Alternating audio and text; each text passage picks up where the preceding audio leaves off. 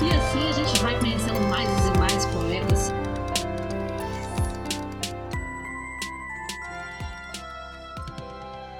Você está ouvindo Um Poema Para, o podcast que traz sempre um poema para mexer com as suas emoções.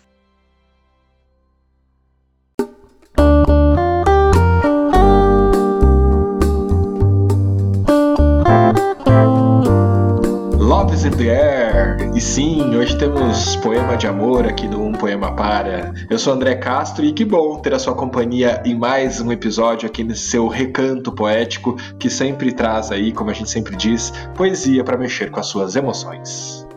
Pois é, e a poesia pode mexer com emoções de várias formas diferentes, né? Eu sou Olga de Favre e sabem quem sugeriu esse poema de amor?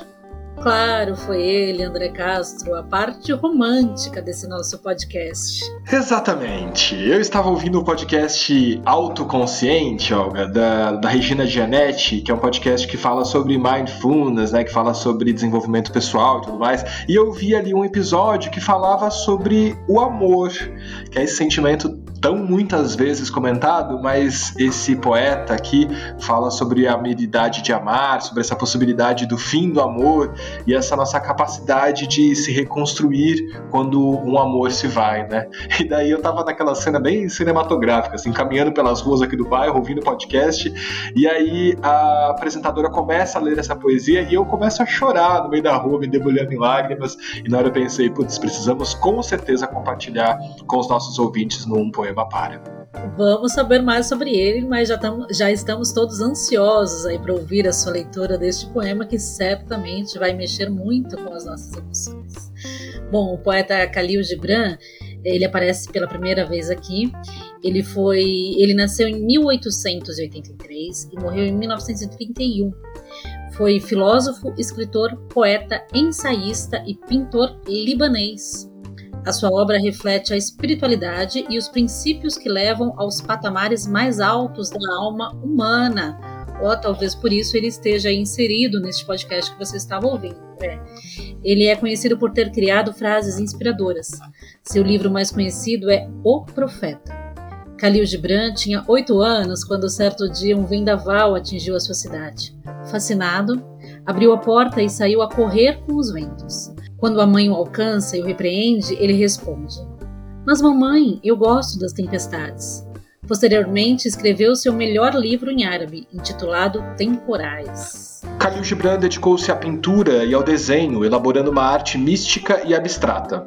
Em 1905, publicou em árabe o livro A Música e, em 1906, As Ninfas do Vale. Sem abandonar a pintura, ilustrou seus livros e seus quadros que foram expostos em Boston e em Nova York.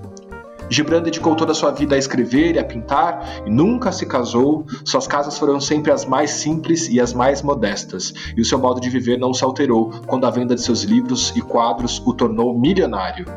Khalil Gibran faleceu vítima de tuberculose em Nova York no dia 10 de abril de 1931. Bom, muito bem. E quem vai ler este poema de amor, retirado do site Recanto das Letras, por Escrever Arte de Luta, que foi publicado no livro O Profeta, edição de 72. A tradução é de Monsur Chalita. Quem vai ler, claro, o André Castro. Vamos então à poesia.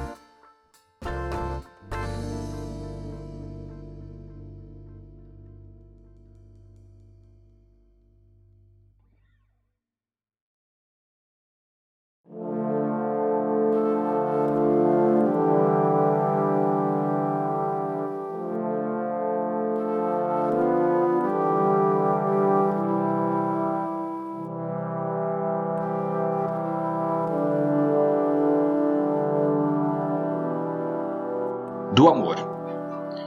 Quando o amor vos chamar, segui-o, embora seus caminhos sejam agrestes e escarpados.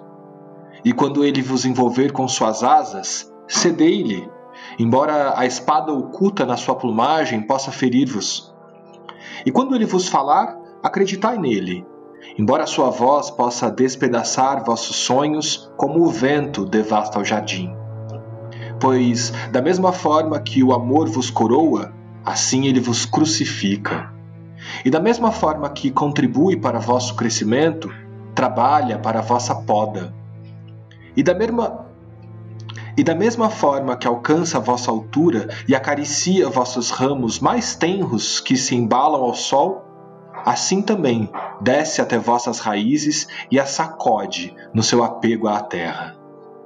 Como feixes de trigo, ele vos aperta junto ao seu coração. Ele vos debulha para expor a vossa nudez. Ele vos peneira para libertar-vos das vossas palhas. Ele vos mói até a extrema brancura. Ele vos amassa até que vos torneis maleáveis. Então ele vos leva ao fogo sagrado e vos transforma no pão místico do banquete divino. Todas essas coisas o amor operará em vós, para que conheçais os segredos de vossos corações e com esse conhecimento vos convertais no pão místico do banquete divino. Todavia, se no vosso temor procurardes somente a paz do amor e o gozo do amor, então seria melhor para vós que cobrisseis vossa nudez e abandonasseis a eira do amor, para entrar no mundo sem estações, onde rireis, mas não todos os vossos risos, e chorareis, mas não todas as vossas lágrimas. O amor nada dá senão de si próprio, e nada recebe senão de si próprio. O amor não possui, nem se deixa possuir, pois o amor basta-se a si mesmo. Quando um de vós ama, que não diga, Deus está no meu coração, mas que diga antes, eu estou no coração de Deus. E não imagineis que possais dirigir o curso do amor, pois o amor, se vos achar dignos, determinará ele próprio o vosso curso. O amor não tem outro desejo, senão o de atingir a sua plenitude. Se, contudo, amardes e precisardes ter desejos, sejam estes os vossos desejos. De vos diluirdes no amor e serdes como um riacho que canta sua melodia para a noite. De conhecerdes a dor de sentir ternura demasiada, de ficardes feridos por vossa própria compreensão do amor e de sangrardes de boa vontade e com alegria de acordardes na aurora com o coração alado e agradecerdes por um novo dia de amor, de descansardes ao meio-dia e meditardes sobre o êxtase do amor, de voltardes para casa à noite com gratidão e de adormecerdes com uma prece no coração para a bem-amada e nos lábios uma canção de bem-aventurança.